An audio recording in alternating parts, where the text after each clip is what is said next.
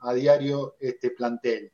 Eh, pero bueno, yo estoy caliente con muchas cuestiones que están sucediendo a nivel institucional, como estaremos parte de este grupo en el tema de incorporación, en lo de Kahneman, también hablaremos durante la noche la información que tenemos, eso es un tema que no se puede dejar pasar, ¿eh? Eh, un referente de San Lorenzo histórico que se dijo que iba a volver y San Lorenzo está haciendo poco y nada, tenemos información y la comentaremos a lo largo de esta noche de Bodomí. Hernán, buenas noches, querido.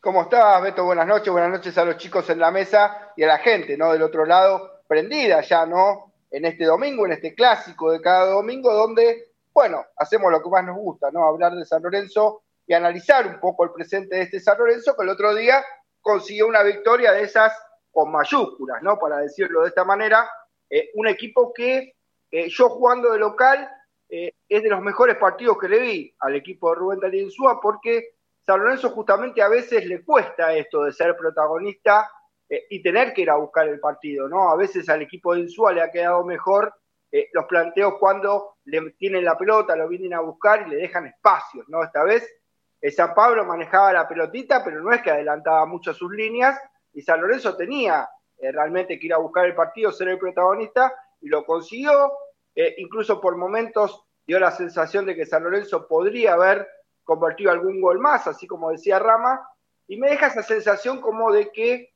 le faltó algo más en el banco, ¿no? Con algún cambio más, con algún jugador más en el banco, creo que San Lorenzo podía dar algo más. Yo utilizaba una frase, dos frases utilizaba que las quiero repetir, ¿no? En, la trasme. Una es que este San Lorenzo cada vez tiene menos y da más. Porque paradójicamente tenía menos, porque antes por lo menos tenía también a Martegani en el banco y para este partido con San Pablo tampoco tuvo a Martegani en el banco, casi como que no tenía posibilidades de cambio. Y después la otra frase es una frase muy linda que alguna vez dijo eh, el querido Patón Bausa, ¿no? Cuando le decían si el 1 a 0 era un resultado eh, acotado, y él decía que el 1 a 0 era un gran resultado. ¿Por qué? Porque vos vas a definir de visitante y a veces el rival está más pensando en hacerte el segundo gol y se olvida de hacerte el primero. Así que con esa frase del patón me quedo para decir que coincido, ¿no? Que es un gran resultado el 1 a 0, que San Lorenzo podría haber hecho algún gol más, pero con el 1 a 0 eh, y con su sistema defensivo que sabemos eh, da buenos resultados, tengo una gran esperanza para ir a Brasil el jueves y la verdad que eh, me dejó el mismo orgullo y el mismo sentimiento que a todos, ¿no? Que este equipo de Rubén Darío Insúa da todo y cada vez con condiciones más desfavorables sigue, ¿no? Dejando el corazón en la cancha y creo que cada uno de los que vio el partido en la cancha evidencia lo mismo que yo, ¿no? Que este equipo, eh, en poner garra, en poner ganas, en poner temple, nunca te deja eh, a gamba, ¿eh? Así que bueno, bancar el partido del jueves me pareció, repito, Beto, de los mejores que jugó San Lorenzo de local por Copa, ¿eh? Si no el mejor.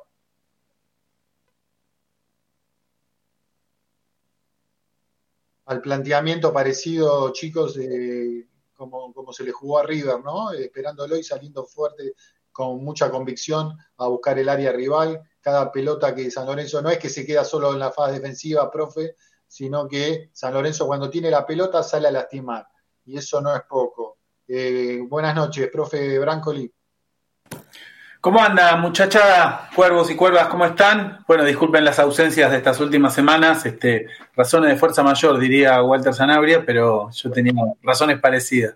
Eh, así que sí, disfruté mucho el triunfo en, la noche, tarde noche del, Bajo Flores del jueves pasado. Eh, el bambino Beira había dicho, el, había inventado el contragolpe ofensivo, ¿no? En su momento. Y este es un equipo que, que muerde, porque aparte recupera por una intensidad muy alta en la marca, aunque sea en un bloque bajo, eh, tiene mucha intensidad y recupera desde Vareiro como primer marcador hasta el último defensor, y eso obliga al error del rival y la posibilidad de salir en contragolpe, porque para salir en contragolpe primero hay que recuperarla. Y en eso San Lorenzo tiene, ya lo hemos dicho varias veces, eh, una dedicación y una convicción colectiva muy importante y además un estado físico eh, que, le permite hacerlo, ¿no? Eh, no fue la noche más iluminada de Leguizamón justamente para esa función, este, porque le costó hilvanar los contragolpes, pero fue un gran partido de Giai, creo que de los mejores post selección había caído el rendimiento de, del juvenil de San Lorenzo, que creo que hizo un partido excelente. Eh, bueno, Braida ya nos tiene acostumbrado, el perrito barrio, quizá faltó más explosión de Leguizamón y por ahí, como decía, como decía Juan, este, quizá, o Hernán, ya me confundí, quizás se podría haber traído algún golcito más. Este, no, Rama dijo eso, Rama. Este, pero bueno, y además no le llegó San Pablo, realmente. La de batalla que le saca a Caleri muy, este, la más peligrosa, y después algún tiro de afuera. Eh, creo que San Lorenzo, este, bueno, a mí lo que me, parece destacar es, no hay relevancia tanto de, de, la calidad de las incorporaciones, sino de la convicción, el estado físico, la disciplina táctica de quien se sume. Por supuesto que le tiene que pegar a la pelota con los pies, ¿no? Tiene que tener mínimas condiciones, pero respecto a las incorporaciones, lo que traiga San Lorenzo tiene que estar en condiciones de sumarse al proyecto de Insúa, más que pensar en grandes nombres que no van a llegar. Entonces no, ahí no veo, eh, y entiendo la preocupación, pero no veo una crítica razonable. Si sabemos que no va a venir y que no hay condiciones para. Entonces me parece que insistir ahí es, es este, nada, es un es, querer este, engañarse uno mismo. No, no va a haber incorporaciones de nivel porque no hay con qué. sí, Beto. no hay con qué, ¿no? Empezar a discutir ese tema, ¿por qué no? no hay con qué, cuando San Lorenzo no está incorporando, cuando dijeron que había bajado el pasivo, porque San Lorenzo está mendigando el tema de las incorporaciones. Este, un poquito empezar a discutir eso. Si querés lo discutimos después, Javi. Sí, puede ser, después lo retomamos, ¿no? Que es la, polémica de los libros de paz en vez de San Lorenzo, es justamente, lo dijo el presidente Recedor acá, digamos, la, la política de austeridad fue la política que siguió. En ese sentido, mantuvo su línea. Por eso bajó el pasivo, porque salir hoy a rematar eh, presupuesto. Hay que ver cuánto entra por Mantegán y cuándo ingresa ese dinero, pero no, no son cifras extraordinarias para pensar que San Lorenzo hace incorporaciones rutilantes. Entonces, si lo que te dicen es el campeonato económico, que no me gusta el nombre, pero bueno, eh, de algún modo lo planteó en este programa Reseigor, eh, es eso y en ese sentido este, Insúa le ha dado un aire deportivo y en resultados que le permite hacer esa cuenta, porque si tuviéramos, como están los primos peleando el descenso, eh, no hay cuenta económica posible, ¿no? ¿Cuál es el camino? Endeudarte, Beto, como pasa con el país, pero no creo que ese sea el camino razonable, prudente y necesario para San Lorenzo.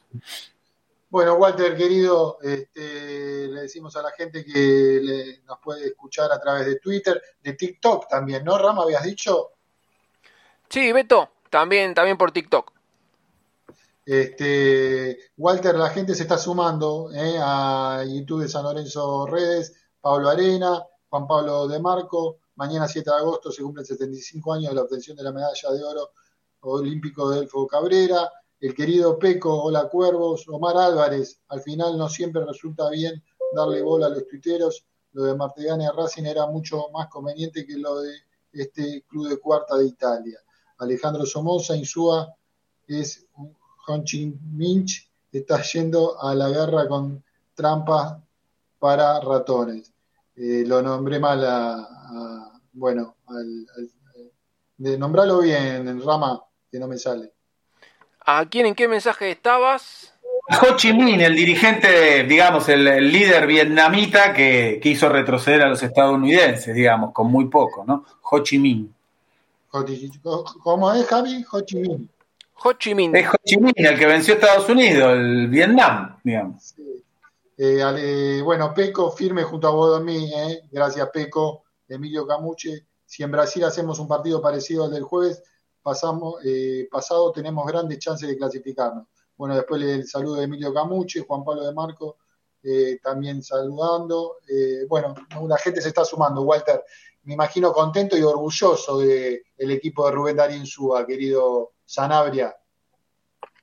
Beto, ¿cómo te va? Un saludo para vos, para los chicos y para, toda la gente. Eh, sí, creo que todos nos fuimos contentos. Ya estamos contentos con esta estadía de Gallego y Suba, porque no es el partido contra San Pablo, obviamente que era el rival que se venía. Primero una instancia importante como es eh, esta, estos octavos de Copa Sudamericana, que lo, lo que nos esa noche de Copa, a pesar de que la Sudamericana es un escalón abajo de la Libertadores, hay que decirlo esto, pero era un rival, primero, de una magnitud impresionante San Pablo de histórico y además con una actualidad que de seis partidos había ganado cinco, había empatado uno, no lo habían convertido. Entonces era, creo que de todos los rivales, lo puse en mi Twitter personal, de todos los equipos argentinos, el rival más difícil, tanto sumando Libertadores como Sudamericana, le había tocado San Lorenzo. Pero había salido segundo de un grupo, entonces era algo lógico, pero le tocó un rival de muy importante como el San Pablo y lo, no lo pasó por encima, pero le ganó muy bien, como dijo el propio Gallego Insúa, tuvo puntos muy altos, creo que Adam Mareiro, el partido de Adam Mareiro fue casi de, de 10 puntos, después creo que se terminan afianzando cositas importantes como es, como fue la inclusión de Maroni, a pesar de que muchos en su momento eh, cuestionaban si era, era correcto el ingreso de Maroni o Martegani, creo que Gonza Maroni se dio estuvo un escalón arriba de Marteani porque eh, aprendió cómo jugar. Además de, ser bueno técnicamente, se dio cuenta que en este, en este San Lorenzo todos se tienen que arremangar y luchar y volver y defender, porque es lo que contagia, es lo que dice el entrenador, y son 11 jugadores que eh, disputan cada pelota como si fuera la última, y, eso es lo que el hincha, vos ves, lo hablas ahí, yo por lo menos en la platea sur, donde voy siempre, está contagiado de eso. En cada entretiempo, en cada previa de partido, va a haber un equipo que sabes que sí, puede perder, puede perder, porque ha perdido partidos, pocos, pero lo ha perdido, ha jugado a veces peor o, mejor, pero nunca te deja gamba este San Lorenzo. Siempre lo ves y luchan hasta el final. Como bien dijo Javi también, ahí hubo puntos eh, altos como y como Braida. Creo que Gastón Campi, a pesar de que no se dijo mucho, ha hecho un muy buen partido. Es una ausencia muy importante la que tuvo San Lorenzo. Hablábamos de, de la salida de Martegani. Sí, Martegani era una opción, quizás entrar en el banco suplente y tener un jugador con esa técnica, a pesar de que por lo menos para mí en lo personal no ha rendido como, como creo que y esperaba que rendiera Martiani, pero sí Gatoni, la ausencia de Gatoni es una ausencia muy importante donde San Lorenzo Insúa lo, lo suplió de buena forma, Gastón Campi jugó un buen partido y vamos a Brasil con una esperanza, sabiendo de lo difícil que es eh, ir a jugar al Morumbí, de lo difícil que es San Pablo, la, la calidad de jugadores que tenía, que lo vieron, obviamente se Rafinha lo escuché de, declarar en contra del, del planteo de Insúa, pero bueno, esto es así. Es como cuando pasó con River, cada uno juega con sus armas. Si yo te juego a una, de una forma y te termino ganando, es que estoy haciendo mejor las cosas yo. Vos tenés que ver la forma de cómo me solucionás, eh, cómo solucionás lo que te estoy eh, proponiendo yo para ganarme. Creo que San Lorenzo lo terminó ganando en buena ley y ahora, con una semanita de descanso, va a Brasil en búsqueda de, una clasificación que es posible. Siempre digo, el, laburo de Insúa es cada día se va superando, cada día, como bien dijo Hernán, tiene menos y el equipo te da más.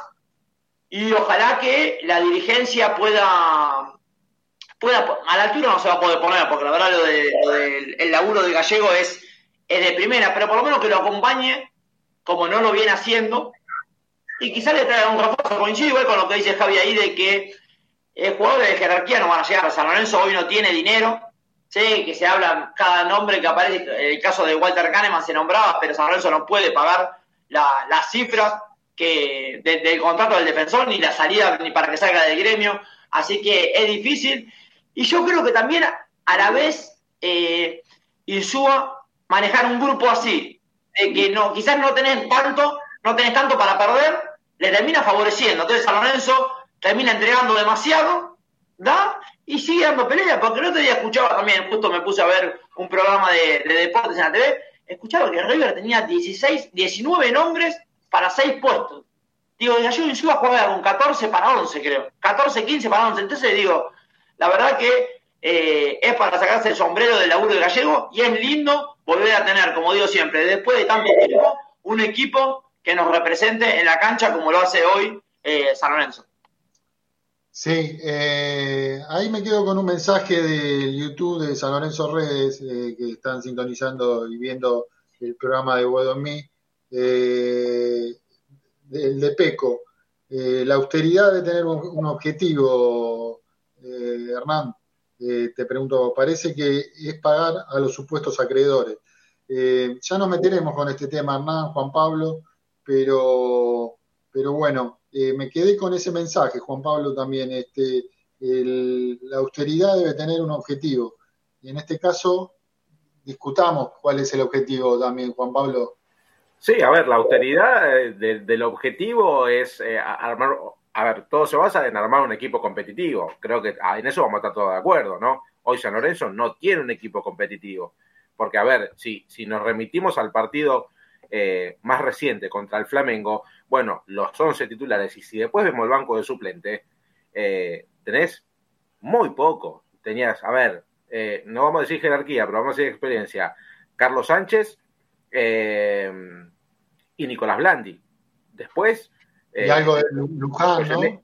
Con Goyeneche, Perea, el chico Irala, Perruzzi, Calcaterra, para jugar una Copa Sudamericana es muy poco. La austeridad, estamos de acuerdo que hoy San Lorenzo tiene una economía devastada. La, la, autoridad, la austeridad que marcó en su momento Horacio Arreceigor con esa eh, eh, austeridad vos necesitabas armar por lo menos un buen plantel para afrontar los tres campeonatos que vos tenías y no, no cumplieron. Y encima se lo están devaluando, le están sacando jugadores.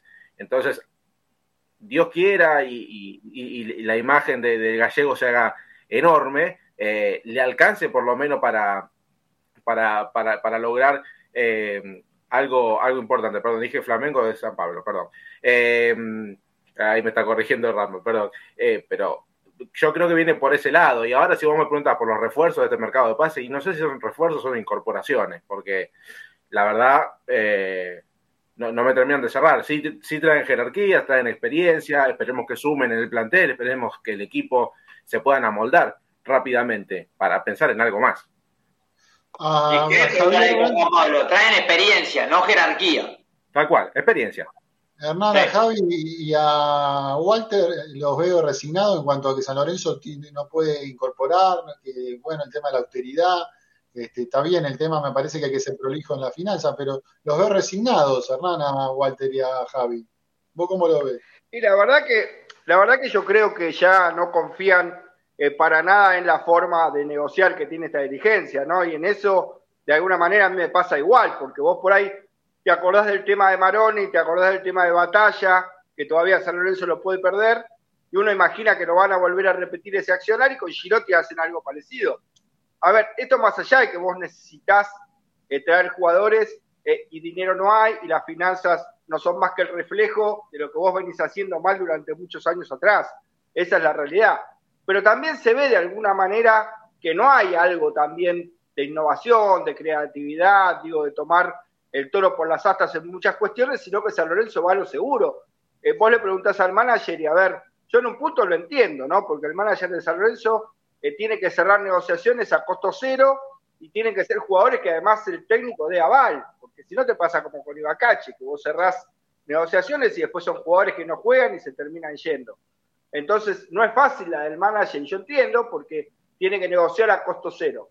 Pero también hay otra realidad, ¿no? Que tiene que ver con que San Lorenzo tiene que empezar a dejar eh, estas negociaciones como la de Girotti de lado porque te quitan prestigio, ¿no? Y para lo que viene, San Lorenzo cada vez va entregando más prestigio. Pero por otro lado lo entiendo, porque vos tenés que cumplimentar eh, una cantidad de refuerzos. San Lorenzo tiene competencias importantes, ¿no? Tiene octavos de final, si ahora pasa, tiene cuartos de final, está todavía en la Copa Argentina, empieza la Copa de Liga el 20 de agosto, entonces vos los lugares los tenés que cubrir, los jugadores de San Lorenzo se fueron, siempre por las malas gestiones, quizás se vaya Batalla también, quizás se vaya Elías también, eh, ya se va Martegani ahora a préstamo, se fue Bombergar, se fue a Tony, entonces vos al técnico algo le tenés que dar, si no, claramente Insúa ya no puede seguir haciendo magia, ¿no? Entonces, de alguna manera está esa situación ambigua, ¿no? De decir, bueno, San Lorenzo hace bien en aceptar a Girotti, no, pero por otro lado también sabes que si no lo aceptaste quedas sin nada.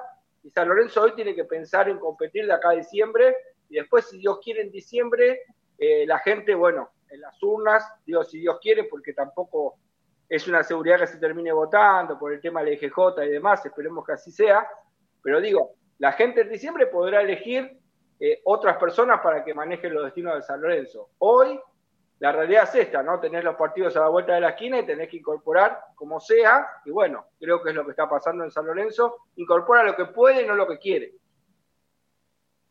Lo que puede y no lo que quiere. Lo de Girotti, como me dicen recién por privado, y lo que opinamos bastante, eh, es un tema, eh, es un pase desastroso, me dicen varios amigos acá en un grupo de San Lorenzo, se recupera de la lesión, se recupera de la, lesión en el club eh, y lo tenés que devolver, se muestra en San Lorenzo y lo tenés que devolver. ¿Cómo ves eso, Walter? ¿Cómo el tema de Girotti? ¿Lo entendés? ¿Es la situación que puede afrontar San Lorenzo? ¿Cómo te cayó la situación, la negociación con Girotti, de Girotti? Mira, Beto, el tema negociaciones, a mí lo que lo que me hace ruido, porque yo puedo entender el proceso de autoridad que estoy viendo San Lorenzo, pero con las ventas que hubo, me, me acuerdo del dinero de Fernández Mercado, lo que puede ingresar por Martegani, lo que ingresó por Gatoni, ¿a dónde va? ¿A qué parte de la arcas del club va? Por eso, ¿a dónde va esa plata, Walter? Eso es lo que me preocupa. Después, hoy en día considero que San Lorenzo no, eh, si vos tenés ese proceso de autoridad y si vos fueras transparente y le decís, miren, hoy no tengo para gastar y la plata ingresa está yendo para esto, para cubrir esta deuda, para cubrir esto otro, se entendería más. Hoy San Lorenzo no, ese proceso de transparencia no lo tiene, por eso la gente duda mucho. Y después creo que en las llegadas, sí, si lo pienso por un lado, ¿qué clase de refuerzo? Por eso le dije ahí cuando Juan Pablo dijo eh, jerarquía, yo coincido de que experiencia sí, jerarquía no. Si vos traes un jugador que juega en la tercera división de la liga italiana, si traes un, eh, a Auski y después te viene un jugador que eh, lesionado en este último tiempo tú, sufrió dos lesiones graves, jugó cinco minutos nomás, entonces no le no es que estás reforzando eh, de, buena forma el pero también considero que San Lorenzo hoy en día no puede imponer condiciones en ningún lado, por eso se tienen que agarrar de que venga Girotti y que lo muestre y quizás lo, lo pueda reflejar talleres, o si en caso de que funcione no, no le va a ingresar dinero porque hoy estás, estás con, todavía con la soga al cuello y no, no, es lo que decía antes, no puede imponer las condiciones. Que lleguen, si Insúa da la aval, está perfecto. El caso de Ibacache en su momento, si Insúa no lo dio, fue innecesario haberlo, traído. Si ahora Insúa dio el aval para que llegue Jiménez, para que llegue Girotti y para que llegue Auski, hay que sacarse, hay que, hay que darle el ok o hay que decir, bueno, está bien traído porque el laburo que vino haciendo el entrenador con nombres muy poco rutilantes, como tenía el plantel de San Lorenzo. Ahora, con estos refuerzos también lo puede hacer y entonces es, necesario su llegada. Desde el plano económico, sí. Si Girotti la rompe, hace 15 goles y después de ayer lo termina vendiendo a Europa, vamos a decir, uh, mira, la plata que hubiera ingresado. Vamos, vamos a quedarnos con la parte del vaso de que Girotti hizo 15 goles en San Lorenzo para que San Lorenzo gane o luche algo y en ese momento nos dio esa alegría y listo.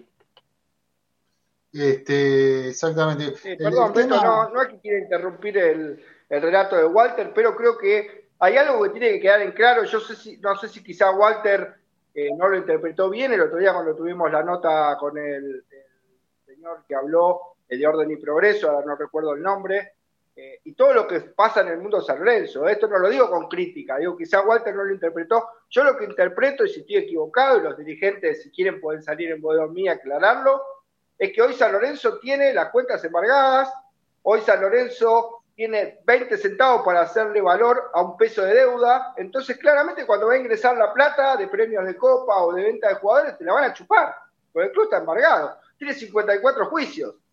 Entonces creo que la solución a esto es justamente, no podés gastar ni siquiera la plata que entra porque todo va para pagar un pasivo que se supone supera los 35 millones de dólares. Digo, se supone porque no lo sé, es cuentas que se hacen, lo dijo el integrante de Orden y Progreso, la dirigencia si cree que no es así, puede venir a explicarlo en el programa y decir, no, no es así, no debemos 35 millones, y capaz que pueden explicar qué pasa, ¿no? Con el ingreso del dinero de la Copa, eh, con los jugadores que San Lorenzo venden, porque yo sí escuché lo mismo que dijo Walter, que vendían a mercado, a mercado para comprar la batalla.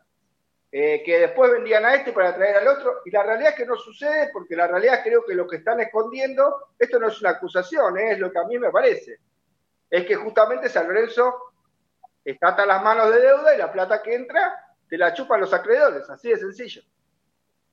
Eh, Rama, ¿qué opinas? Digamos, la situación está complicada, digamos, este, lo que estamos hablando y los embargos que tiene San Lorenzo, como decía Hernán, pero es muy difícil acostumbrarse a no ser competitivo, a que Boca te traiga un Cavani, que River te traiga un Lanzini otra vez de vuelta, Javi levanta, abre la, mano, está bien. Pero San Lorenzo no estábamos acostumbrados a esta situación. Hay que acostumbrarse, hay que resignarse, Juan y Rama. A ver, Beto, no, no, no hay que resignarse y por eso yo hablaba del tema de que, eh, gracias a Dios, el triunfo contra San Pablo tapó el escándalo de, de Auski, porque si San Lorenzo perdía y Auski creo que salió algo así de 130 mil dólares eh, rescindir allá el contrato en, en Hungría, eh, porque bueno, están utilizando esta eh, ingeniería de traer por 130 mil o por cero pesos a jugadores, bueno, ahora vino el uruguayo que estaba jugando en la sede de Italia, o sea, usan esta ingeniería de traer a, a jugadores de prácticamente como salió Auski 130 mil o jugadores a cero pesos que solamente se le paga el contrato. El tema es que San Lorenzo eh, después para vender si no es algún juvenil, no, no tiene jugadores. A ver, los dos arqueros no son arqueros de, San Lorenzo. Si en diciembre, esperemos que Batalla no se vaya ahora, pero si en diciembre no compras ninguno de estos dos arqueros, eh, tenés que salir a buscar un arquero o, poner un pibe en el próximo campeonato enero. Yo calculo que eso no va a ser así, pero ahora la situación es así. Y tenés un montón de jugadores que no son de San Lorenzo, que vienen por el contrato. Y como decía Hernán, a ver, vos la plata que te ingresa, porque a San Lorenzo le ingresaron casi 300 mil dólares por cada partido que jugó de local contra el equipo colombiano y contra el equipo brasilero, más eh, un millón de dólares que le ingresó eh, por pasar de, fase contra los colombianos. Está bien, te habrán quedado eh, 400 mil dólares más o menos porque la mitad va para el plantel, lo otro es para pagar los gastos de apertura del estadio, la luz, hay que pagarle eh, a los empleados de UTEDIC, la seguridad, bueno y todo eso. Vamos a suponer que te van 400 mil dólares. Entonces, el otro día Hernán también estaba diciendo, por 500 mil dólares vos podías traer tres refuerzos con un poquitito más. Eh, por ahí no refuerzo, porque refuerzo se ve cuando el jugador realmente rinde en San Lorenzo, pero incorporaciones. Pero bueno, están trayendo estas, estas incorporaciones a poco costo o a costo cero, pero también los dirigentes que se pongan las pilas, como dije antes, de hacer los trámites. No puede ser que Auski se haya quedado afuera eh, por un error administrativo. Eh, la verdad, o sea, bueno, eh, estás pagando una fiesta donde se hizo un derroche de guita, porque no sé, pensabas que haciendo ese derroche de guita, eh, no sé, llegabas aunque sea a la semifinal de la Libertadores, ganabas, no sé, aunque sea algún campeonato, la Copa Argentina o la Copa esta de la Liga, que por ahí son menos partidos, o estar siempre peleando ahí, pero bueno, se hizo un derroche de guita impresionante, que ahora se está pagando esa fiesta, y como decía Hernán, al final no terminaste de pagar toda esa fiesta porque tenés 54 juicios, los pocos jugadores que traes los traes a destiempo y no pueden ser, aunque sea incorporaciones para el partido, por lo, por lo menos para tener algo más en el banco. Yo no pido que vengan de Europa, eh, se pongan la camiseta y ya la rompan en el primer partido, pero por lo menos para tenerlo 20, 30 minutos y sea recambio de, algún jugador, porque algún jugador se puede lesionar, eh, puede tener amonestados y al otro partido eh, no, no lo tenés, puede ser expulsado y al otro partido tampoco lo tenés. Entonces vos, con algún jugador, creo que Walter había dicho, de experiencia, por lo menos tenés algo más para jugar estos partidos internacionales. Había un montón de tiempo que San Lorenzo no jugaba una copa internacional. Y bueno, el técnico está a la altura, los jugadores están a la altura, pero lamentablemente estos dirigentes están demostrando cada día que están menos a la altura de, San Lorenzo. Esto que pasó con Auski vuelvo a repetir, quedó tapado por lo de eh, que San Lorenzo ganó, pero no puede ser que eh, Caruso eh, está haciendo lo imposible para atraer jugadores a poco costo, a costo cero, y los dirigentes por un error administrativo ya Auski no lo, lo inscribieron y lo escribieron mal, y estos dos jugadores nuevos que vinieron para esta fase tampoco van a estar, recién van a estar si pasamos para otra fase, así que bueno, lamentablemente eh, los dirigentes están demostrando día a día que no están a la altura del club y muchas veces se preguntan eh, algunos periodistas de otra radio de por qué se putea a los dirigentes. Si San Lorenzo está en octavos de Copa Argentina, estuvo peleando hasta último momento eh, el campeonato, está peleando la Copa Sudamericana, se pasó de fase, se pasó los 16 avos, se ganó.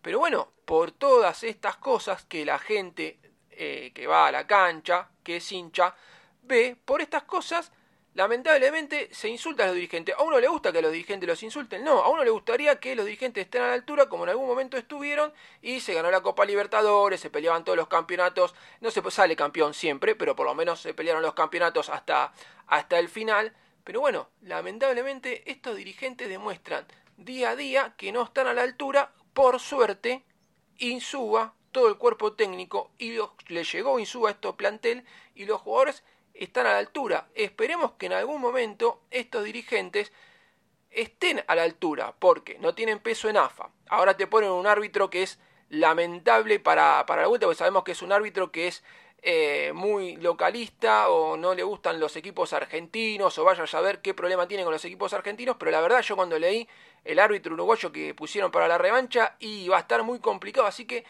en algún momento que estos dirigentes, no sé si es por un tema que están más con el sindicato, no sé si es por un tema que están más en el tema de la política ahora que hay elecciones, pero en algún momento que estén a la altura de las circunstancias, que estén a la altura de un equipo grande como es San Lorenzo.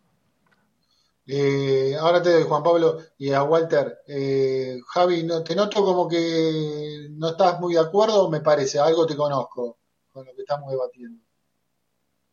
No, me parece que, a ver, estamos mezclando varios temas en una misma conversación. Desde ya que la situación económica de San Lorenzo, verdad de perogrullo, me parece, si no, eh, digo, lo reconocen los propios dirigentes oficialistas. ¿Cómo se llega a esto? Bueno, en parte Rama explica con bastante claridad, ¿no? Que se llega por malas administraciones. ¿De quién? Sería la pregunta y hasta qué tiempo, ¿no? El tiempo y el quién de las malas administraciones. Digo, tuvimos un presidente elegido que se fue a los tres meses, a los cuatro meses, no sé. Este, entonces, el actual dirigente, que aparte no es el presidente electo, decide tomar un rumbo que explicita, yo comparto con, este, con los compañeros que decían cuál es la gran deuda, la falta de transparencia en la información. Porque vos, si a mí me dicen, mira, la plata que entra viene a pagar deuda y eso alivia económicamente al club, yo estoy de acuerdo.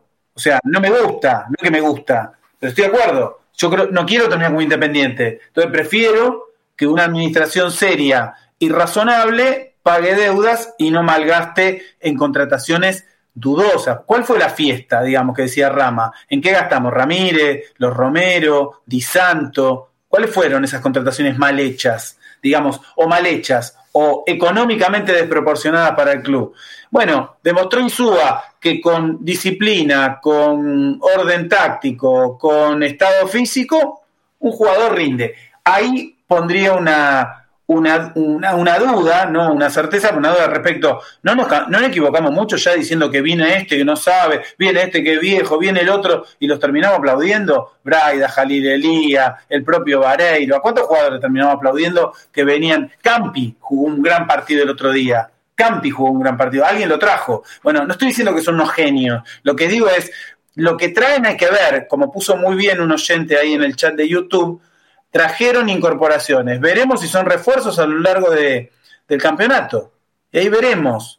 Pero nos equivocamos mucho ya, ¿no? Zapata, o sea, jugadores que después cuando se iban. Eh, y la forma de incorporación que comparto con Hernán, que no son para nada adecuadas, esta idea de la repesca, de un préstamo sin cargo y sin opción, es lo que puede hacer San Lorenzo en esta situación económica. Entonces yo podría decir, ¿es un error o es una decisión inteligente? Depende cómo lo mire. Mira, no puedo incorporar de otra manera. Traigo esto que es un parche, una solución transitoria para traer jugadores sin erogaciones económicas importantes depende, es para discutir y para comentar eh, respetuosamente con Javier y con todo el equipo y con toda la gente de San Lorenzo, si es la única manera de incorporar esta, la de Girotti, la de la que se está incorporando San Lorenzo, o también se puede ver otros mercados como el uruguayo, que hay jugadores que, y varios clubes que están trayendo mercado uruguayo que siempre rindió y que no son grandes erogaciones en muchos casos. Hay que, el laburo del manager también hay que recorrerlo, hay que investigarlo, hay que trabajarlo y no sé si es la única manera, como decís vos, Javi, que, es esta manera tipo modelo Girotti. Me parece que hay otras posibilidades que habría que, investigar si se pueden hacer. Hernán, eh, Walter, perdona.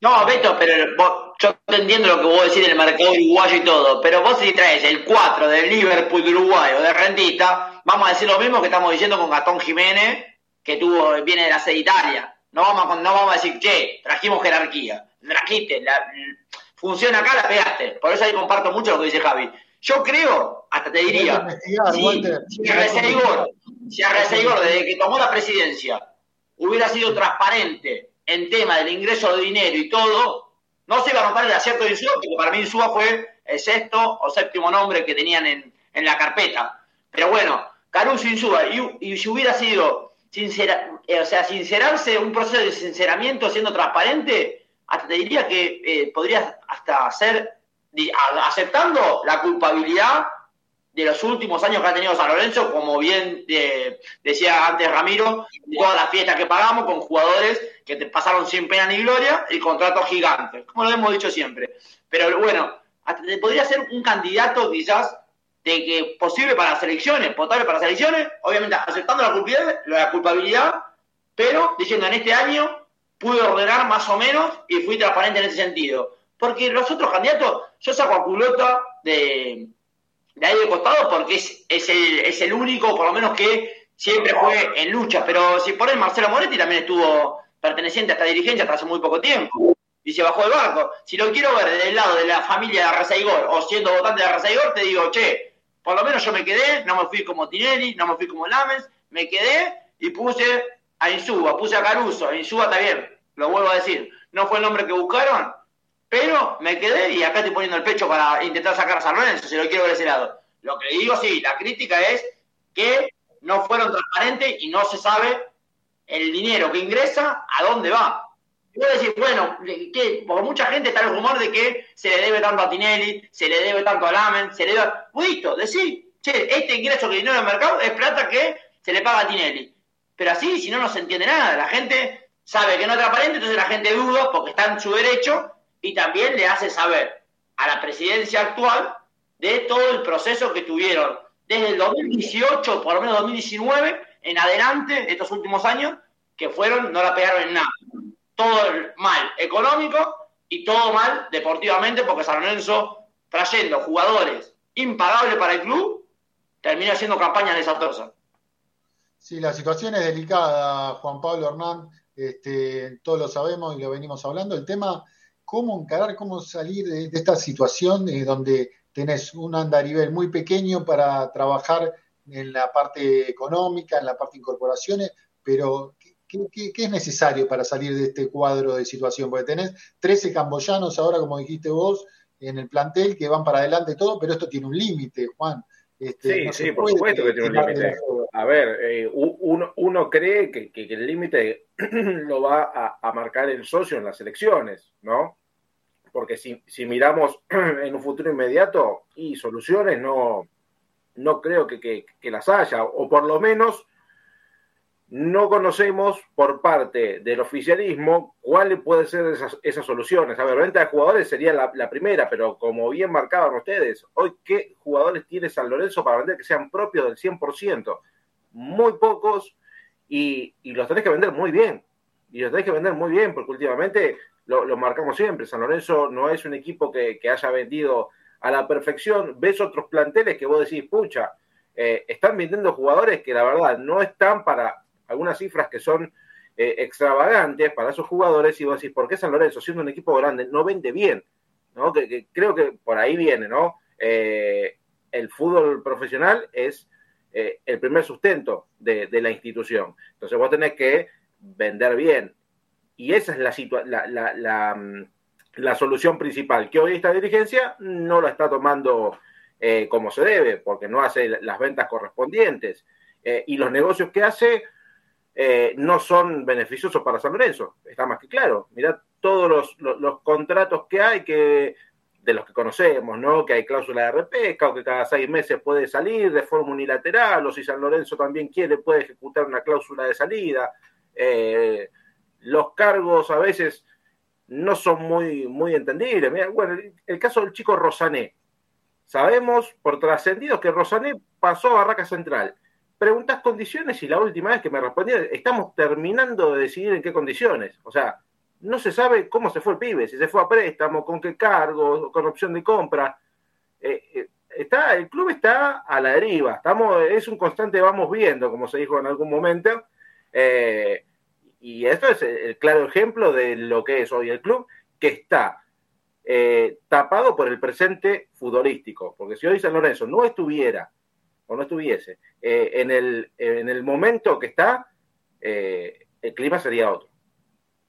Sí, la, verdad que es un milagro lo que decimos siempre a nivel futbolístico. No esperábamos este rendimiento futbolístico del equipo de Insúa y es lo que nos hace estar en un presente este, institucional medianamente en paz, medianamente en paz. Ya sabemos lo de los insultos de todos los partidos, eso está, pero, pero bueno, este, preocupa, preocupa y mucho, y lo plantea también Ritaco, el tema de Girotti, que se ofreció en el Congreso eh, sobre la lesión de Girotti, me ofrecí gratis a su revisión y a su revisión y no me aceptaron. Ojo por ahí, eh, su afección está corregida, pero tengo mis serias dudas. Eh, soy miembro titular de la Asociación Argentina de Artroscopía, el querido doctor Ritaco. P con Radio La Red dice que insultamos por cábala. Eh, Eduardo Ritaco se, se superan día a día su increíble incapacidad. Bueno, todo hablando del tema de los dirigentes, Hernán. Sí, Beto, porque, a ver, realmente no se entiende. A ver, eh, uno por ahí no quiere por ahí pegar de más porque está lo que decía Walter, ¿no? Por ahí algunos de los que están afuera también estuvieron adentro y es verdad. Digo, lo de Arrecegor es valioso porque se quedó, digo, si se queda para mentirme tampoco es valioso. ¿Y por qué digo se queda para mentirme?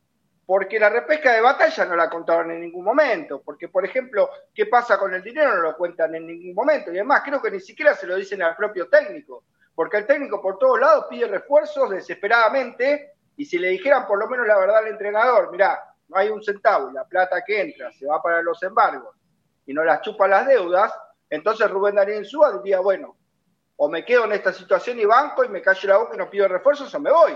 Porque realmente no se entiende por ningún lado qué es lo que quiere la dirigencia. Después cuando habla Reseñor te dice que pagaron 19 millones de dólares. Entonces si pagaron 19 millones de dólares y San Lorenzo no está tan mal económicamente y te quieren vender que San Lorenzo es Disney y que ahora viene la construcción del estadio, el desmonte de Avenida de la Plata eh, y el fideicomiso y te marcan una realidad y después no tenés 500 mil dólares para traerle los tres refuerzos que te pide el técnico, que eran Tarragona, Galván y Auki.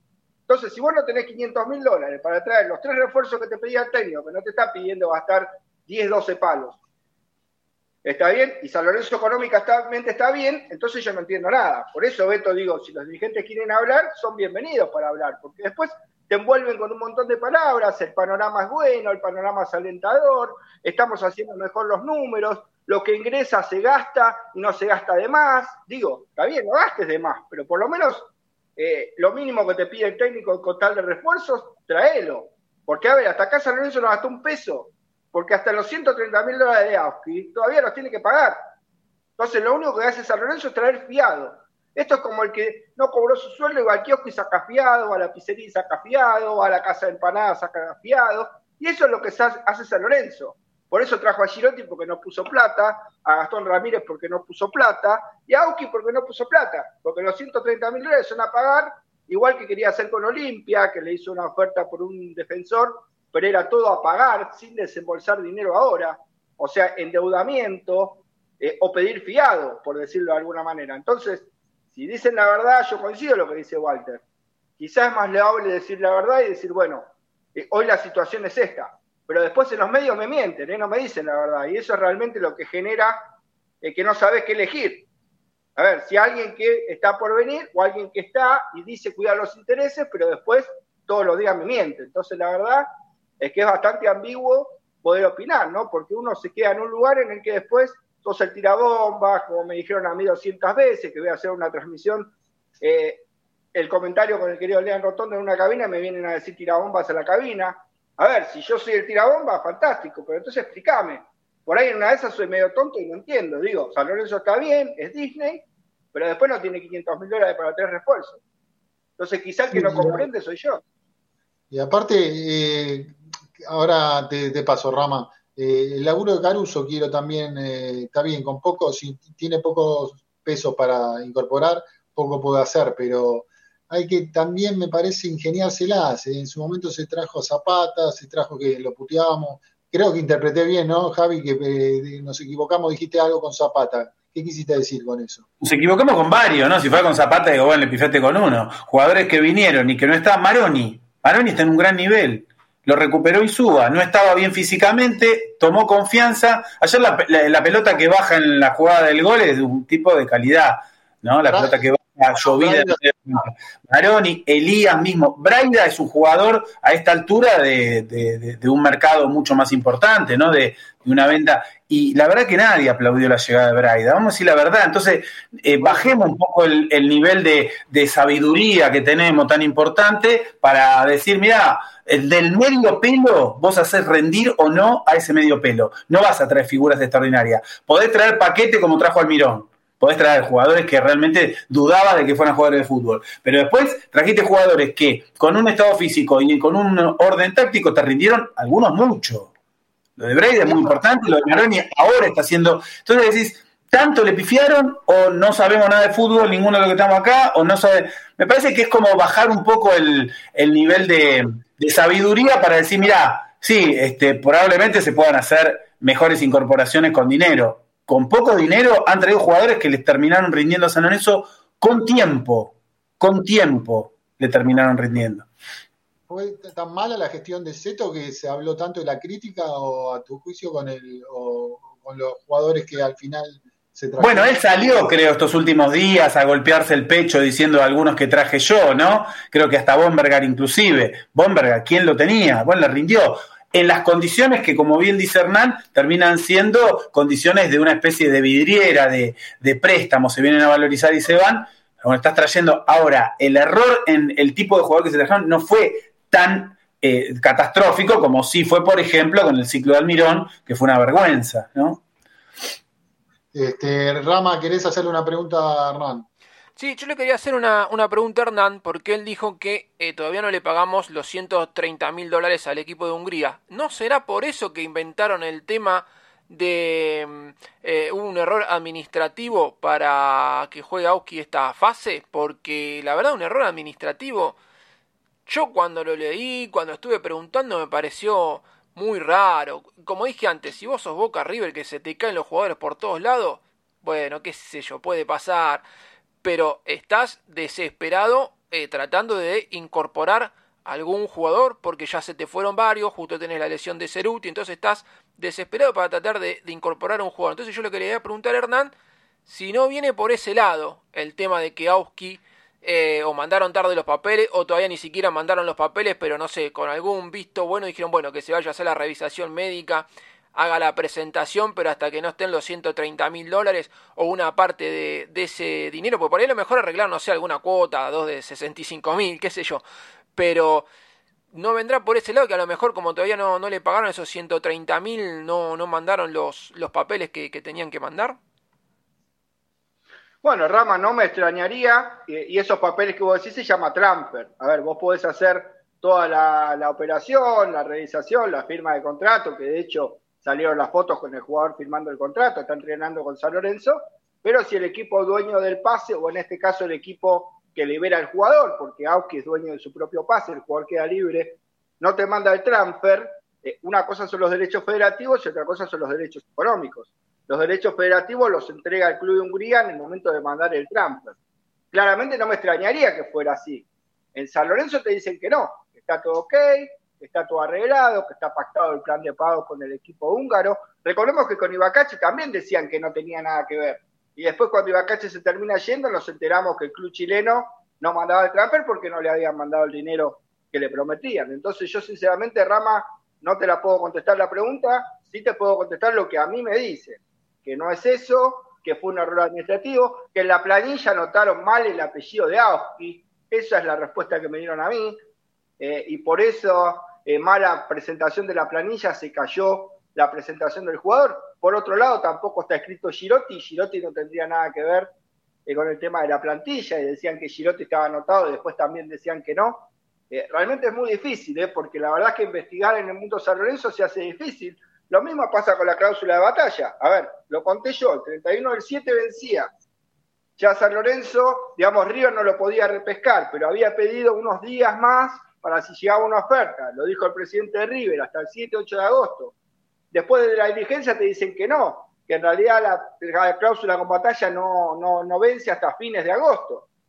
Eh, incluso en algunos medios que ya sabemos que tienen información destacada, te dicen hasta fines de agosto. Entonces, dentro del mismo mundo San Lorenzo hay muchas versiones para las mismas cosas y realmente nadie te sabe decir, ¿eh? incluso el mismo manager de San Lorenzo a veces, eh, no creo yo que por querer mentir, sino porque también creo que tiene dudas en algunas situaciones y es algo medio confuso. Yo después desde el lado de River investigué lo de batalla y desde el lado de River me dicen que en realidad nunca se firmó nada después del 30 del 6. A ver, la cláusula de batalla era hasta el 30 del 6.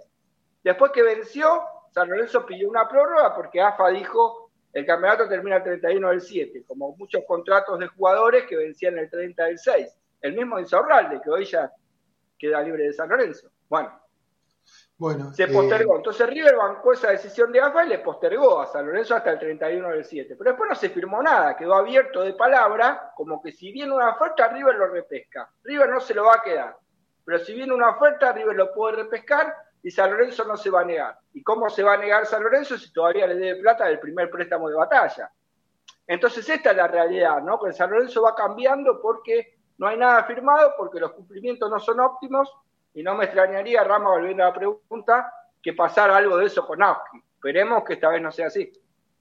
Juan Pablo, eh, quiero escucharte un poquito también sobre este tema. Lo de Kahneman, no saben, eso nunca estuvo cerca, aparte, ¿no? Eh, competitivo para con respecto a traer al vikingo. Eh, pero contextualiza también lo que decía Hernán, un poquito más. Sí, a ver, para, para arrancar con el tema de anotar mal un jugador, eh, ya es un fallo grande. Eh, a ver, el, día posterior a que se conoció la, perdón, el mismo día que se conoció la información, eh, justo abrieron la, la, práctica a la prensa y estábamos ahí hablando con algunos colegas y, no, y no terminábamos de, de, comprender cómo gente que se dedica y que está en el día a día con el tema del fútbol profesional, que se equivoquen en, en anotar a un jugador que anoten mal algunos datos y que se dieran cuenta hasta tres días después, que por eso entró en el plazo. Tres días después. Lo de Girotti no porque había llegado el día anterior, eso olvidémonos. Pero aunque había llegado una semana antes. Eh, entonces, ya nos damos cuenta que eh, no hay gente especializada en lo, que, en lo que se debe en el club, en las áreas del club, eh, por lo menos en este fútbol profesional, alguna cabeza va a tener que rodar porque creo que es una falla importantísima, porque era una variante para Insúa en el banco de suplentes, eh, y es una gravedad total para, para un club grande como San Lorenzo que tiene aspiraciones a quedarse con este campeonato. Después, por el tema de Kahneman, que lo tiraste ahí a la mesa, Beto, eh, sí, me, dijeron, sacarlo de gremio es muy difícil. Ya, arranquemos por ese lado, sin, sin hablar tema contrato, ¿eh? Sacarlo de gremio es muy difícil, quedan 800 mil dólares, más un contrato de palo para 200, que es lo que tiene el jugador hoy en Brasil, necesitabas dos palos para tener al vikingo. Yo no sé de dónde sacar la plata independiente, eh, San Lorenzo no está en condiciones de, hacer un desembolso de dinero de esa, de esa magnitud por un jugador hoy en día. Eh, después, bueno, como decía Hernán, trae estos jugadores que los trae a costo bajo pero con eh, esas cláusulas raras que a San Lorenzo no le conviene. Y después, muchos nombres en el medio, está el de Federico Fernández, están hablando, eh, jugador que, quedó libre, ahora no me sale el, equipo, pero es de la, Liga, de la Liga de Qatar, ex selección argentina y demás. Eh, hoy te digo que es lo único que tiene en conversación San Lorenzo, que es un es zaguero central para cumplir, o para suplir, mejor dicho, la salida de Federico Gattoni, que fue hace un mes, que San Lorenzo ya lo sabe, hace siete meses lo sabía, y todavía estamos eh, en, la dulce espera de algún zaguero central.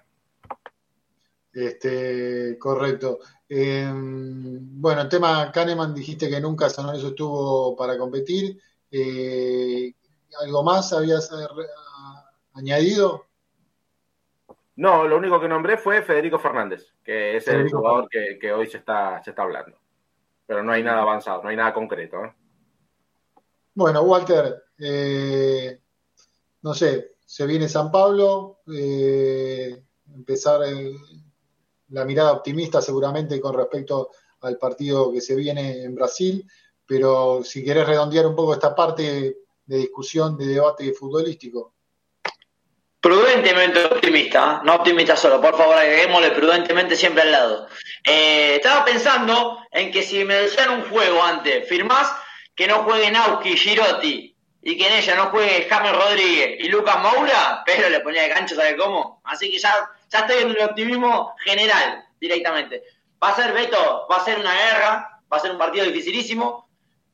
Eh, creo que el equipo y el DT, no, lo que decía antes, nos están dando un equipo que, compite, que lucha siempre, entonces te da una esperanza a pesar de que San Lorenzo ganó, acá por la mínima, pero ganó, y aparte no solo que ganó, el partido San Lorenzo lo jugó como lo juega San Lorenzo y lo mereció ganar, y, enfrentaba un rival, como dije antes, de mucha jerarquía, la vuelta va a ser difícil, el estadio complicado como el Morumbí, pero San Lorenzo, como dicen todos, San Lorenzo va, y estamos esperanzados porque vemos el proceso de este, de este, de este tiempo de Gallego Insúa con este plantel. Es cada vez eh, mejor, cada vez en, los, jugadores se entregan más, cada vez la idea está más avanzada, te puede gustar o no, porque San Lorenzo, el que le gusta, lo dijo una vez el patón, el querido patón Pausa, el que le gusta eh, jugar lindo, no sé si San Lorenzo juega lindo, juega bien San Lorenzo, juega una parte muy importante como es la defensiva,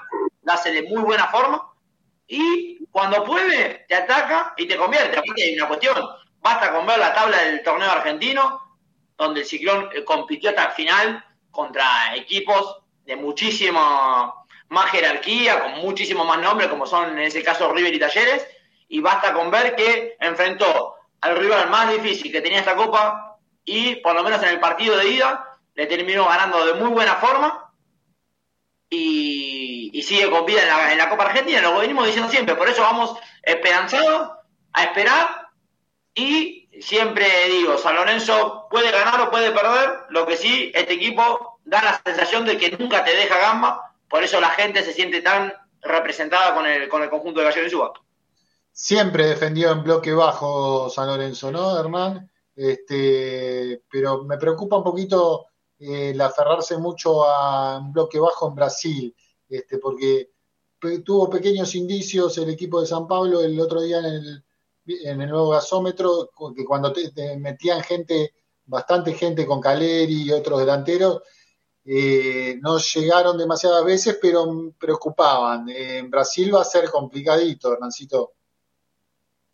Sí, Beto, tácticamente, eh, quizá decir que San Lorenzo defiende muy en bloque bajo no sería la terminología correcta, sino que eh, hoy digamos que San Lorenzo ataca con mucha gente y cuando defiende, defiende con mucha gente, ¿no? es lo que busca es el equilibrio justamente con el plantel cuando retrocede. San Lorenzo cuando retrocede es un 5-4-1 y retrocede en una línea muy baja como hacen todos los equipos modernos, por decirlo de alguna manera. Vos lo ves al Liverpool en defensa y tiene 7-8 jugadores.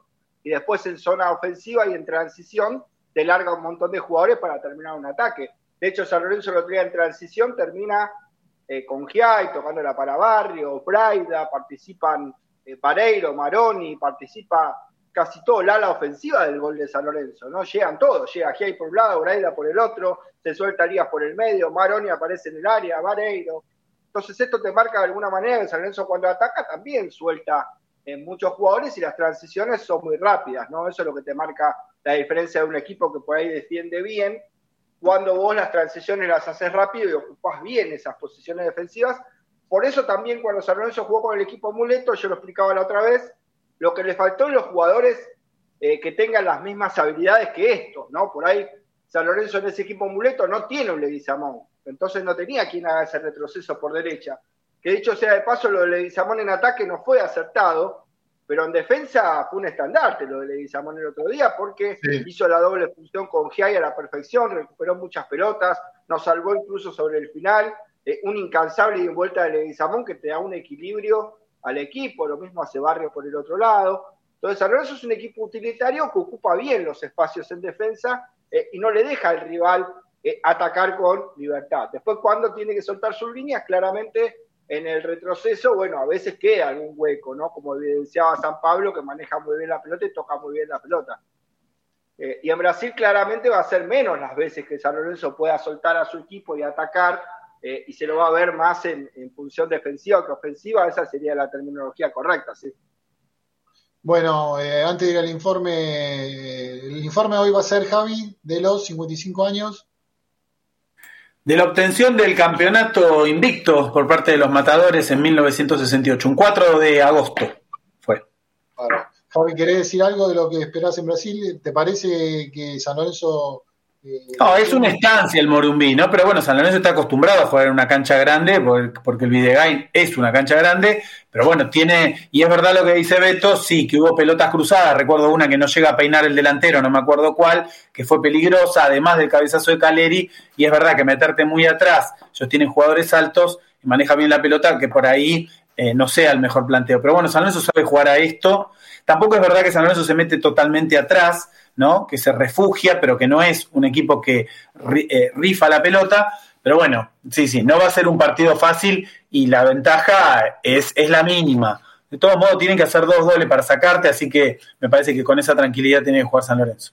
Juan, ¿coincidís con Hernán que en general los equipos defienden en esa posición del campo igual que San Lorenzo? Yo no estoy tan seguro, pero ¿cómo, no, a ver, siempre es, dependiendo también el, dibujo táctico y las ideas que tenga cada equipo. A San Lorenzo le, viene, le viene rindiendo bien eh, esta forma de, defender y, salir de contra. A ver, contra San Pablo, un equipo que te manejó la, pelota eh, con, gran claridad, no pudo romper ese cerco defensivo del equipo y aprovechó mucho eh, los, huecos que dejó en el medio campo y, algunas falencias al fondo, porque la, defensa de, Flamengo no, no es eh, muy fuerte, entonces creo que Isúa, Bicho, eh, estudió esa parte del libreto y le salió a la perfección. nosotros, a ver, hablamos, esto se llama Bodomía, hablamos San Lorenzo, yo no voy a hablar de otros equipos, pero esto San Lorenzo le, le, sienta bien y jugar de la misma forma en Brasil le puede salir otro, otro buen plan al gallego. Rama, querido. Y la verdad que bueno, ya lo dije anteriormente, pero bueno, sí, yo lo veo un partido complicado y además vuelvo a reiterar por el árbitro. Yo cuando vi el árbitro y mucha gente empezó en las redes, no, mira el árbitro que nos ponen, va a ser va a ser un partido de dientes apretados, que es una frase que no se dijo nunca, pero sí, esperemos que bueno, qué sé yo, en una de esas eh, contragolpe de San Lorenzo, gol de San Lorenzo, los brazucas se ponen nerviosos y bueno, y por ahí en una de esas nos traemos, nos traemos un triunfo, pero bueno, con el empate nos alcanza, así que si empatamos también me voy a quedar muy conforme. Walter, te dejo la última antes del informe a vos, este, con respecto a Brasil y lo que esperás. Ya algo dijiste, pero bueno, estás moderadamente optimista. ¿No te preocupa el bloque Prudentemente, prudentemente, no me cambies la palabra, por favor. Prudentemente no es lo mismo que moderadamente. Lo que nota Juan Pablo que otra vez dijo Flamengo. Me trae, pienso en la Copa Mercosur, por lo menos digo que ganamos el Flamengo, voy con optimismo. Pero estás tan, nervioso, Juan Pablo. No, así Beto, hay que esperar. Coincido con lo que dicen los compañeros igual. Que no... Gastón Jiménez y después con Carlos Rodríguez. Usted cambia los nombres y después lo ataca Cuña. Dijo Gastón Jiménez me Gastón Ramírez. Después dijo Carlos Rodríguez en lugar de James. Parece que, parece que se le borra la mente y ahora lo ataca. James Rodríguez dije, no dije Carlos. Gastón Jiménez va a llegar a San Lorenzo, dijo usted. Que yo sepa Gastón Ramírez. Ah, Gastón Ramírez, sí, pido perdón, pido perdón. Pero San, eh, Pablo con Está bien, estamos bien, estamos bien. Lo bueno es que estamos haciendo programas distendidos, sabiendo de que eh, San Lorenzo sigue dando pelea en varios torneos Pensemos un tiempo atrás, los programas de Bodomía, domingo tras domingo, pálida tras pálida, cuentas también que estaban embargadas, jugadores que eran cero sentido de pertenencia, técnicos que cobraban fortuna también, así que por lo menos nos cambió el aire y con ese aire prudentemente optimista vamos a Brasil a, buscar eh, la clasificación. Hoy jugó, ¿no? El San Pablo con Mineiro. 2-0 perdió. 2-0. Sí, lo vi. Con los titulares, ¿eh? ¿Y qué viste? No, bien, normal. El partido bastante parejo, pero que Javi eh, hizo un golazo apenas, apenas empezó y después lo selló Pavón. Convirtió el segundo de penal, pero me gustó. Me gustó que sigan todavía capa caída para así. No, lo viste nada del otro mundo a San Pablo, no lo viste. No, no, la verdad que no lo había seguido con la Copa Sudamericana no lo vi partidos en la Copa Dominicana. Sí venían unos datos que cinco victorias, un empate, no le habían convertido un gol. Casi que fui al, gasómetro diciendo, bueno, pensemos que vamos a comer después porque el partido no lo vamos a disfrutar más. Y la verdad me terminé yendo y vi que la gente se terminó yendo en la platea azul, coreando el nombre de Gallego Gallego, contento y felicitando a los jugadores. ¿Usted qué está con la Furcade ahí al lado, en la sur? ¿Qué, está? No, voy para el otro lado, voy para el otro lado. La Furcade es más sector izquierdo, yo soy más sector derecho, mirando para el lado obviamente del, estadio. Yo soy más del lado derecho. No me acuerdo, un oyente a tres butacas me dijo que el domingo, ojalá que si tienen chat de Boedo en mí, me dijo, che, el domingo puede ser que te vienen. Sí, le todos los domingos, por Delta Medio, Boedo en mí, ahí charlamos de fútbol, hablando de San Lorenzo, que es lo que más nos gusta. ¿Quién te dijo? No te entendí. No, un muchacho, no me acuerdo el nombre, siempre se sienta a tres butacas al lado mío. El, el, va, después no jugamos. Cuando el próximo partido local, le voy a preguntar el nombre para, capaz salvo que esté en el chat ahora y diga. Pero me saludó y me dijo, puede ser que el domingo te haya visto y le dije, sí, el domingo, los domingos son de B2000, de 10 a 11 y media por Delta Media. Bueno, entonces no te pareció ningún cuco eh, hoy, el, ya, ya, Juan Pablo dijo el Flamengo, iba a decir el Flamengo. Sí, esas dos palabras prudentemente optimista, siempre. Bueno, Javi, fue prudentemente optimista, pero el, informe tiene que ver con los 55 años de aquel eh, campeonato del 68. Efectivamente, Beto, porque el viernes pasado, que fue 4 de agosto, 55 años de... Fue el primer informe que hicimos en Boedo en mí, cuando empezamos en el 2018, hablamos de este equipo mítico, en ese momento se cumplían los 50 años, ¿no? Las bodas de oro. Enrique Escandé en el libro Los Matadores de Adolfo Res dice, los matadores eran un grupo de muchachos tan sencillos y austeros como talentosos, guiados por un iluminado que no entendía de sobreactuaciones. Qué extraordinaria definición. Los matadores, un grupo tan sencillo de muchachos, sencillos y austeros como talentosos, guiados por un iluminado que no entendía de sobreactuaciones. Bueno, marcó una etapa, equipo mítico no solo de la historia de San Lorenzo, sino un mito de, de todo el fútbol argentino y una referencia para nuestra historia en la que siempre hay que mirar para aprender. Arrancamos este informe dedicado, como siempre, con la colaboración y, la, ayuda de Rama eh, para homenajear a estos gloriosos matadores que nos dieron en aquel momento el título del Metropolitano de 1968. Una canción de época los representaba, fueron sensación y así salía en un jingle de la época que suena de esta manera. Vamos con el audio 1.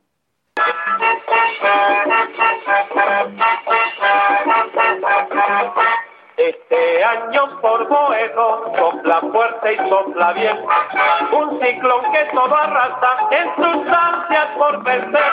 Y hace falta el campeonato y lo habrán de conseguir. Esos cantos de Boedo dirigidos por Don. El Metropolitano se jugaba en dos zonas y San Lorenzo ganó la zona A eh, aventajando al enorme equipo de Estudiantes de La Plata, de Osvaldo Subeldía, por nada menos que 12 puntos, ¿sí? con quien debería jugar después la final. Ganó 16 partidos, empató 8, fue el equipo más goleador y la valla menos vencida. El mito se empezó a construir desde la primera fecha, pero tuvo un mojón importante en la cuarta fecha, un 17 de marzo, cuando en la misma bombonera San Lorenzo, faltando poco más de 10 minutos, eh, sella el 2 a 1 y le va a ganar a Boca Juniors, empezando a construir ya el perfil de candidato que eh, aparecía eh, en ese equipo que se iba a consagrar de manera tan notable. lo contaba después del partido con Boca Juniors, un rendimiento extraordinario de un puntal de ese equipo, Rafael Albrecht, que se comió crudo al tanque Rojas. Bueno, así lo cuenta el propio Rafael Albrecht y escuchen cuál era el planteo, ¿no? Este, ya que hablábamos del, planteo táctico del actual San escuchemos el planteo innovador para la época, lo cuenta el mismo Rafael Alpech. Vamos con el audio 2. ¿No le preocupaba cuando salieron a jugar tener solamente dos delanteros y cuatro mediocampistas? Mire, de acuerdo, digamos, a determinado partido, eh, uno hace eh, determinado planteo mm, viendo el rival. En este caso sabíamos que también Boca Juniors tenía que haberse jugado una carta brava porque de ahí representaba, digamos, el, o terminaba Boca Juniors de conformar a su gente. Nosotros también hicimos nuestro partido. Hicimos nuestro partido, decía Rafael Albrecht, no tenía problema en decir que jugaba con dos delanteros, se había lesionado al poco de iniciar el campeonato el Bambino Veira, termina en una pierna en ese partido y termina con un único delantero que era el Lobo Fischer. Recordemos que en esa época no había cambios todavía, así que entró el Bambino desgarrado y con el Lobo Fischer como único referencia delantera, este, San Lorenzo va a ganar ese partido en la bombonera y empezar a construir, como decíamos, ese perfil de candidato. En la Argentina gobernaba la Revolución Argentina de Onganía, este, años turbulentos, 1968, de protestas estudiantiles inspiradas en el Mayo francés, en aquella protesta también épica eh, que protagonizaron los jóvenes franceses. Eh, en la música nacional sonaban algunas bandas que iban a sonar más o menos conocidas, Los Gatos, Almendra, pero se hablaba de fútbol, se hablaba y se hablaba de estos señores que se nombran en la misma canción que recién escuchamos. Vamos con el audio 3, Rama.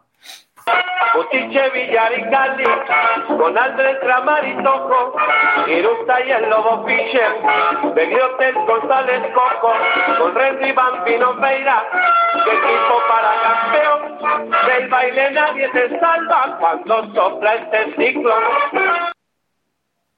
Linda canción tropical. Del, baile nadie se salva cuando sopla este ciclón.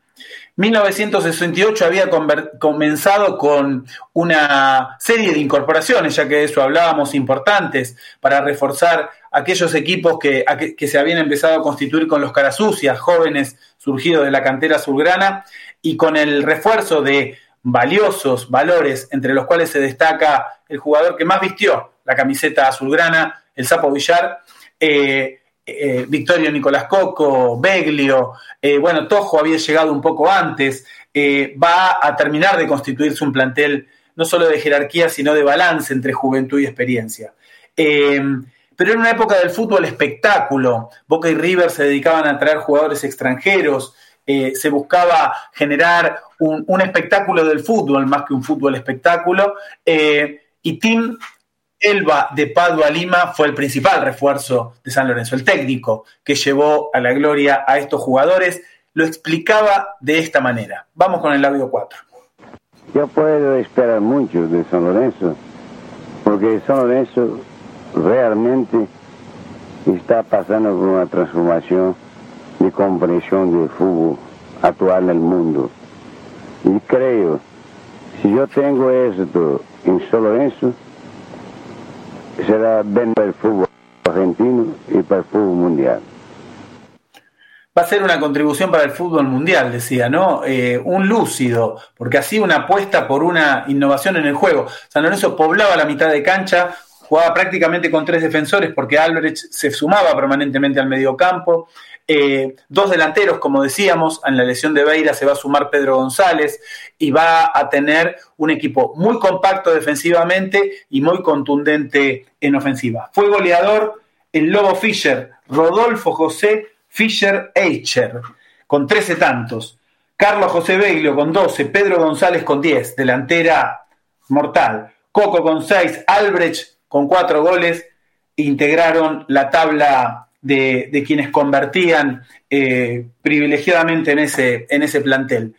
Va a ganar una final reñida frente a River Plate, un River de sequía. Recordemos que este plantel de San Lorenzo va a obtener un título cuando estaba el Racing de José Pisuti, cuando estaba el Estudiantes campeón eh, del mundo de Subeldía, cuando River tenía enormes planteles con Onega, con Cubilla. Y San Lorenzo le va a ganar la semifinal a River y la final al propio Estudiantes de La Plata, también en cancha, en el gallinero mismo. 2 a 1, lo empezó perdiendo San Lorenzo, lo empata y lo va a dar vuelta el Lobo Fischer en tiempo suplementario y así se escucha este memorable relato del segundo gol de San Lorenzo. Vamos con el audio 5, Ramos. 10 minutos de juego del primer tiempo suplementario, 1 a 1 el marcador. Va a hacerse efectivo el tiro, son las 16.30 hora oficial argentina. Y la ronda, entra Fischer.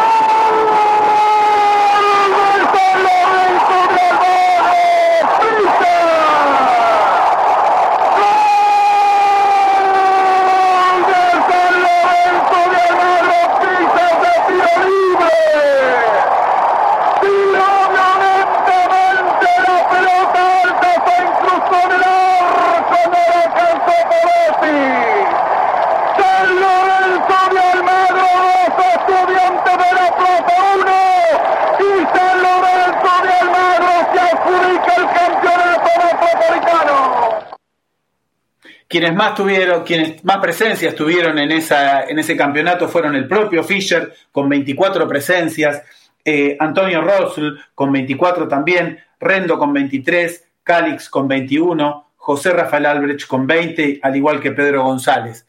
Bueno, enorme, eh, enorme equipo, del cual pocas veces uno puede decir que no se podría prescindir a nadie. Un arquero de condiciones extraordinarias como Butiche, Batman, porque volaba, eh, una, una, defensa muy sólida eh, y un relojito en el medio de la cancha. Hemos hecho en algún momento informe recordándolo. El cordero o la oveja, como prefieran, Telch, que era el equilibrio del equipo. Rendo asociado con el Sapo Villar por, por, el, por el costado derecho y bueno, y una estratega. Nos dicen que San Lorenzo ganaba los partidos en el entretiempo, cuando Tim podía leer el transcurso del juego y tomar decisiones apropiadas para redireccionarlo. Eh, no le pudo ganar Huracán, fue el único dato del campeonato, empató 2 a 2, cuando perdía 2 a 0 y 0 a 0, le ganó las dos veces a Boca y bueno, ya lo he dicho, le ganó a River la semifinal, estudiantes la propia final.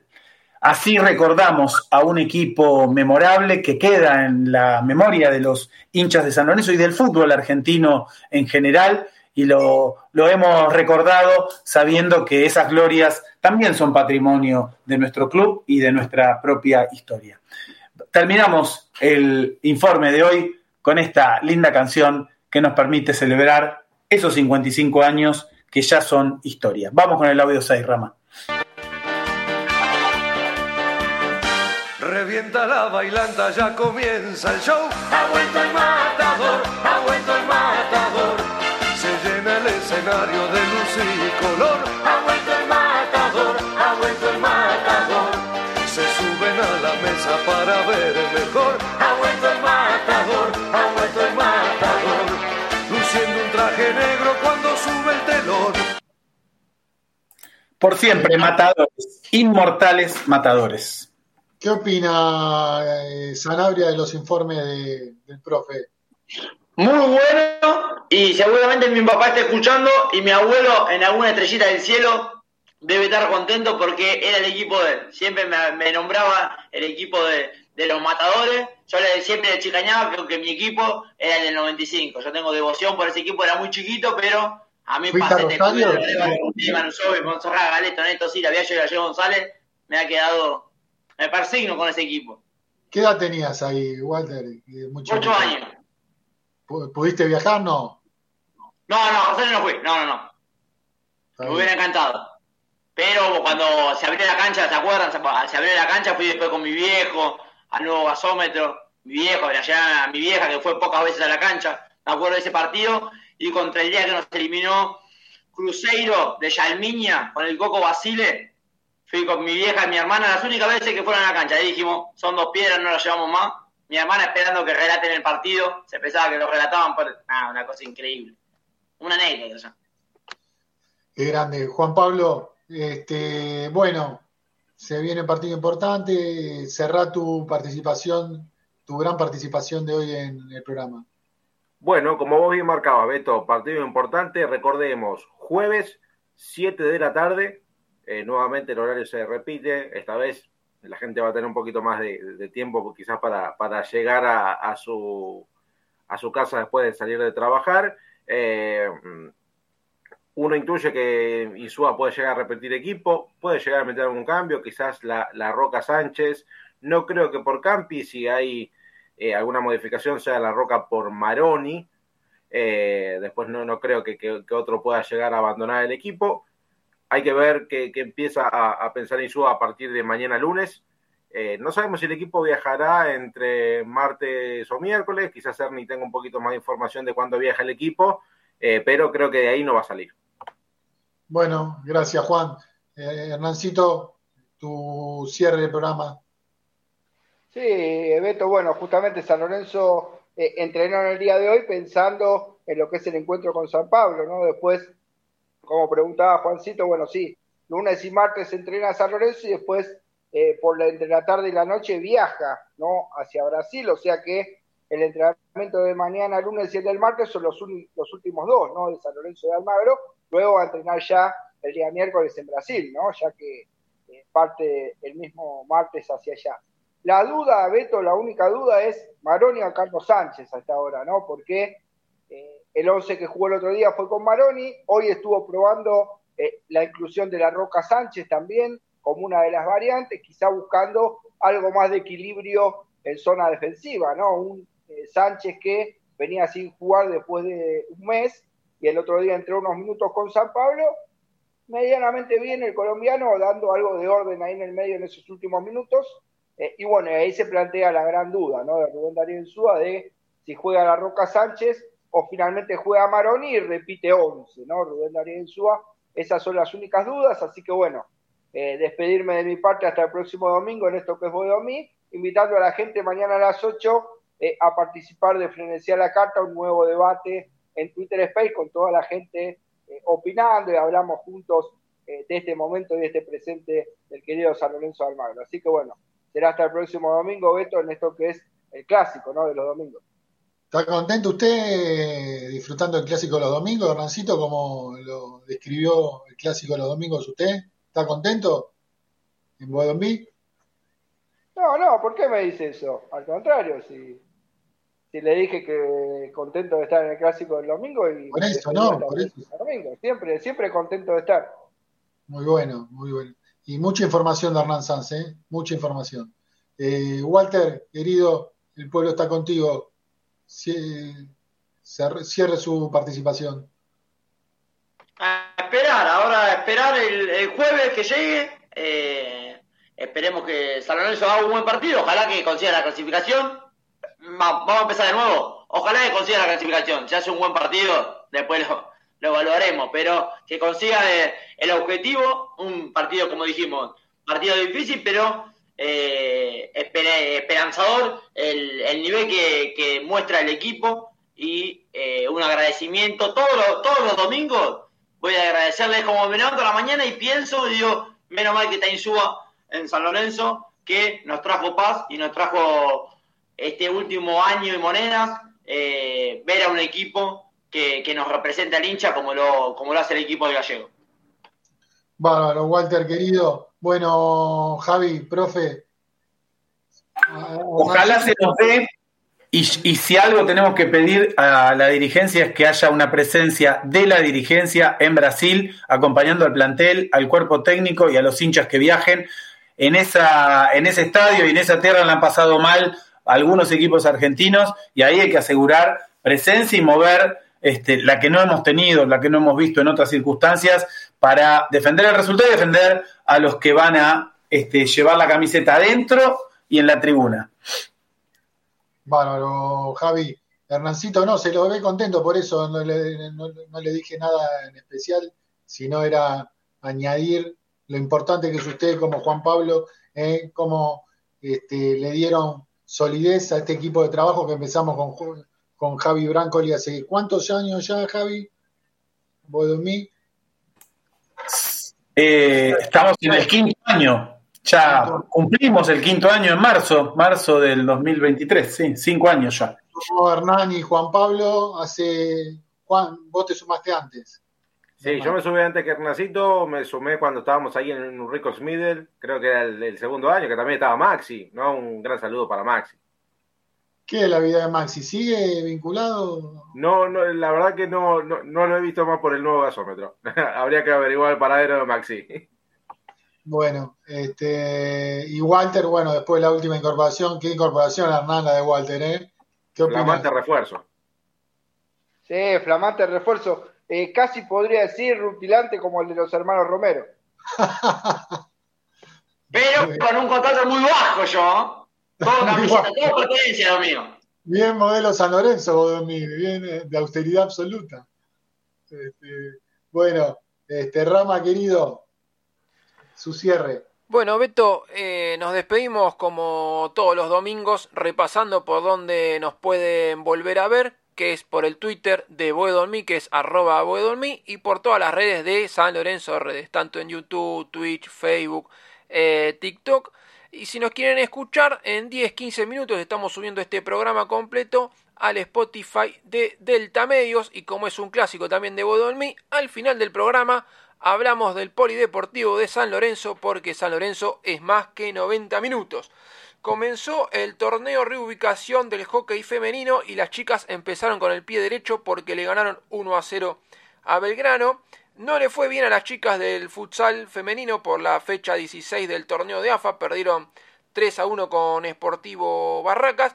Los que sí lograron el objetivo eh, que de quedarse, eh, porque los chicos del volei masculino estaban jugando el playout y le ganaron en la semana 3 a 1 a Italiano y con ese resultado mantuvieron la categoría. El futsal masculino por la fecha 21 del torneo de AFA le ganó 3 a 2 a Hebraica en un partidazo. Las chicas del volei no jugaron, pero este miércoles a las 9 de la noche el Polideportivo Pando por la fecha 1 del torneo de División de Honor van a estar jugando un partidazo contra las chicas de River, que siempre salen partidazos contra las chicas de River, contra Gimnasio, contra Boca en el y femenino siempre son partidazos. Y recordarle a la gente, esto como siempre en la Copa Argentina nunca se sabe ni a qué hora, ni qué día, ni qué mes, ni en qué estadio, en qué ubicación, ni nada, ni cuándo se venden las entradas. Pero bueno, San Lorenzo ya tiene rival en la Copa Argentina, será Belgrano de Córdoba porque le ganó 1 a 0 a Claypole y bueno, como lamentablemente siempre la Copa Argentina es un poco eh, desorganizada y nos vamos enterando de dónde se venden las entradas, eh, o la ubicación, los horarios, el estadio y bueno, y todo lo que uno quiere saber prácticamente a, última hora, pero bueno, la Copa Argentina es así. Como dice Chiqui Tapia, disfrútala. Así que bueno, Beto, nos estamos viendo el domingo que viene este clásico eh, llamado Voy a dormir. Ah, le quería hacer una pregunta a Juan o Hernán. El partido, si no vi mal, puede ser eh, San Lorenzo San Pablo va solamente por DirecTV. No sé si ustedes tienen el dato, pero me parece que va por solamente por DirecTV. No sé si vi mal.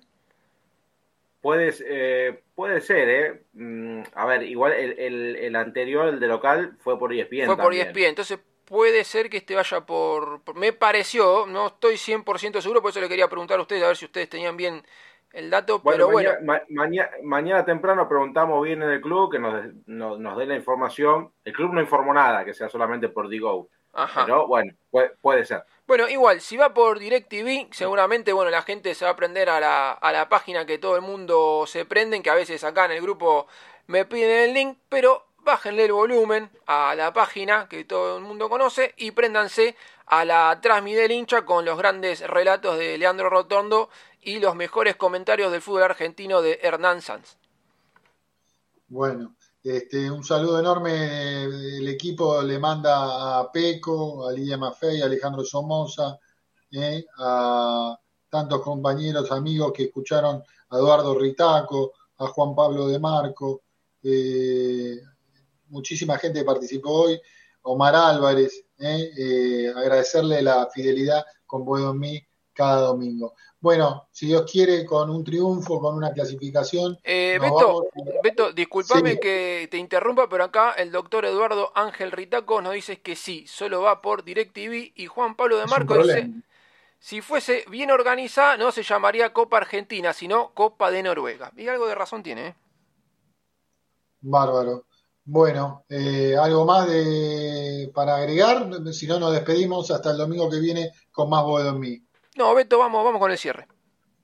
Dale, nos despedimos. Gracias a todos. Nos vemos, si Dios quiere, con un triunfo de San Lorenzo en Brasil. Nos encontramos el domingo. Gracias, Walter. Gracias, eh, Juan Pablo. Gracias, Hernán. Gracias, Javi. Gracias, Rama. Chao, chao. Nos vemos. Soy capaz de irme a la luna llevando la misma pasión, no sin antes darme el gusto de ver al cuervo campeón. Boedo en mí el programa que escucha el Papa Francisco y se entera todo lo que pasa con San Lorenzo. Auspician Boedo en mí. Lava autos, qué bueno. Lavado de carrocería, chasis, motor, tratamientos especiales y limpieza de tapizados. Avenida Crovara 2601, esquina Alvear, La Tablada. América. El software de administración para tu pyme. Consulta en www.softwareamerica.com.ar. Pizzería El Argentino la mejor pizza a la piedra de la zona oeste. El argentino, el verdadero sabor de la pizza. Avenida Rivadavia, 9890, Villaluro. Mundo Service, venta y reparación de máquinas y herramientas. Service oficial Gama, Avenida Italia 1501, Tigre Centro. Teléfono 4749-0997. 4749-0997. Boedo Publicidad. Imprenta y cartelería. Socios de San Lorenzo, 10% de descuento. Ferrari 287, El Palomar. Teléfono 4751-5906. Leña y carbón. Todo para tu parrilla. Eucalipto, quebracho blanco y colorado, espinillo, carbón por 5 y por 10 kilos. Atención a particulares, calefacción y gastronomía. Envíos a todo el país y todos los medios de pago. WhatsApp 115-332-0279. 115-332-0279. Nos encontrás en Instagram como arroba leña carbón. Domingos de 22 a 23.30 horas, tu clásico Boedo en mí, con la conducción de Alberto Espiño y la participación de.